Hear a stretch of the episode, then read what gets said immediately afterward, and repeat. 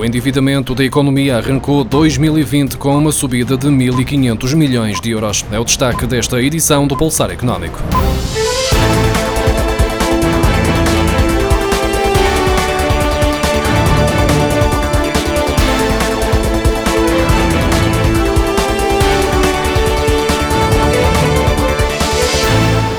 Endividamento da economia portuguesa, ou seja, a soma do endividamento das empresas, das famílias e do Estado, aumentou 1.500 milhões de euros entre dezembro de 2019 e janeiro deste ano, passando dos 721 mil milhões de euros para 722.500 milhões de euros, de acordo com os dados divulgados esta quinta-feira pelo Banco de Portugal. Os números mostram que este aumento deve-se essencialmente à subida do endividamento do setor público, ao passar de 317.400 milhões de euros em dezembro para 300 219.400 milhões de euros em janeiro, o que representa mais 2 mil milhões de euros. Já o endividamento das empresas baixou ligeiramente em cerca de 500 milhões de euros e o dos particulares manteve-se praticamente inalterado. No entanto, o indicador mais relevante para medir o endividamento de um país é o seu peso no PIB, dado que o coloca em perspectiva da produção da economia. Nesta ótica, o valor tem vindo a descer desde o pico alcançado em 2013. O ano passado fechou com um peso de 339 9,7% no PIB, menos 11,7 pontos percentuais face ao final de 2018.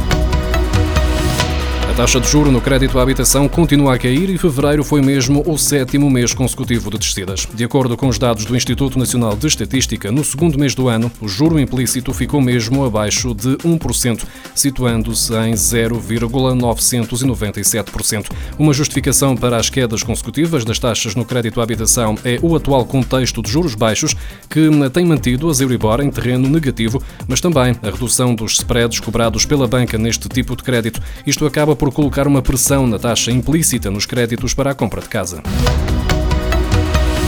Mais de 3 milhões de europeus já pediram o estatuto de residente no Reino Unido, obrigatório a partir do próximo ano, entre os quais 266 mil portugueses, segundo a informação avançada esta quinta-feira pelo Ministério do Interior britânico. Depois da Polónia, Roménia e Itália, Portugal é o país com o maior número de candidatos, tendo 265.900 portugueses apresentado a candidatura, entre os cerca de 400 mil que o governo português estima que vivam no Reino Unido. A partir de 2021, todos os novos imigrantes passam estar sujeitos a um sistema de imigração que só vai atribuir o estatuto de residente aos que preencham certos requisitos, como um contrato de trabalho com um salário mínimo, determinadas qualificações profissionais e académicas e o domínio da língua inglesa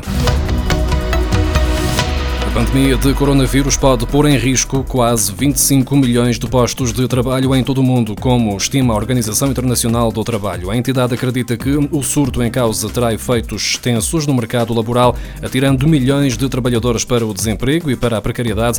Daí que apela à tomada imediata de medidas que assegurem os empregos e evitem a confirmação ou pelo menos mitiguem esta projeção. Em Portugal, o governo tem frisado que a manutenção dos postos de trabalho é uma das suas prioridades tendo apresentado uma série de medidas para apoiar os empregadores e os trabalhadores independentes. A pesca e a exportação de pescado dos Açores estão a registrar quebras de cerca de 80% devido à pandemia de Covid-19. O alerta é do presidente da Federação das Pescas dos Açores. Em declarações à agência Lusa, Gualberto Rita disse que cerca de 80% da frota pesqueira está parada devido à pandemia de Covid-19, com fortes impactos no rendimento dos pescadores e na economia. Depois do governo ter anunciado o pacote de medidas económicas para fazer face ao surto de coronavírus, o Turismo de Portugal revelou o seu próprio pacote de medidas para ajudar o setor com recurso a verbas próprias, uma linha de apoio financeiro às empresas, um serviço de consultoria online e a suspensão dos reembolsos dos seus próprios programas.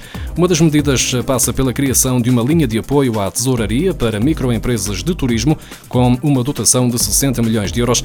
Para ter acesso às empresas ou empresários em nome individual devem ter pelo menos 10 postos de trabalho e um volume de negócios anual ou balanço total anual inferior a 2 milhões de euros e certificação PME.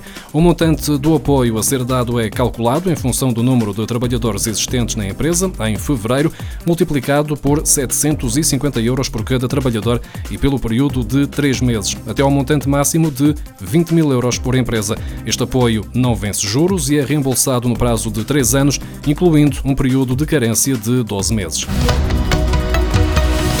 O Santander vai deixar de cobrar comissões em alguns dos seus serviços durante esta fase crítica da crise do coronavírus. Aos particulares, vai isentar os pagamentos feitos através das suas plataformas digitais e emitir cartões com contactless também, sem encargos para os clientes. Os comerciantes vão beneficiar de um alívio de encargos, já que o Santander vai suspender a cobrança da mensalidade dos POS e isentar também a aplicação de um valor mínimo sobre as transações efetuadas. O Milênio BCP vai eliminar a comissão mínima aplicada nas transações realizadas nos TPA, através da rede multibanco, bem como a mensalidade associada a estes equipamentos de pagamento. Já a Caixa Geral de Depósitos anunciou uma moratória de seis meses para os créditos pessoais, da habitação e dos financiamentos concedidos às empresas. Para as famílias com crédito pessoal e à habitação, a Caixa Geral de Depósitos diz que vai avaliar a eventual carência de capital até seis meses, mediante o pedido dos clientes em condições de simplicidade de acesso, designadamente para o crédito à habitação habitação. O Banco Público avança com uma medida similar também para o caso das empresas, dispondo-se a reajustar os pagamentos das prestações mensais nos seus créditos de médio e longo prazo eh, por um período até seis meses para que possam ajustar os seus planos de tesouraria aos novos níveis de atividade.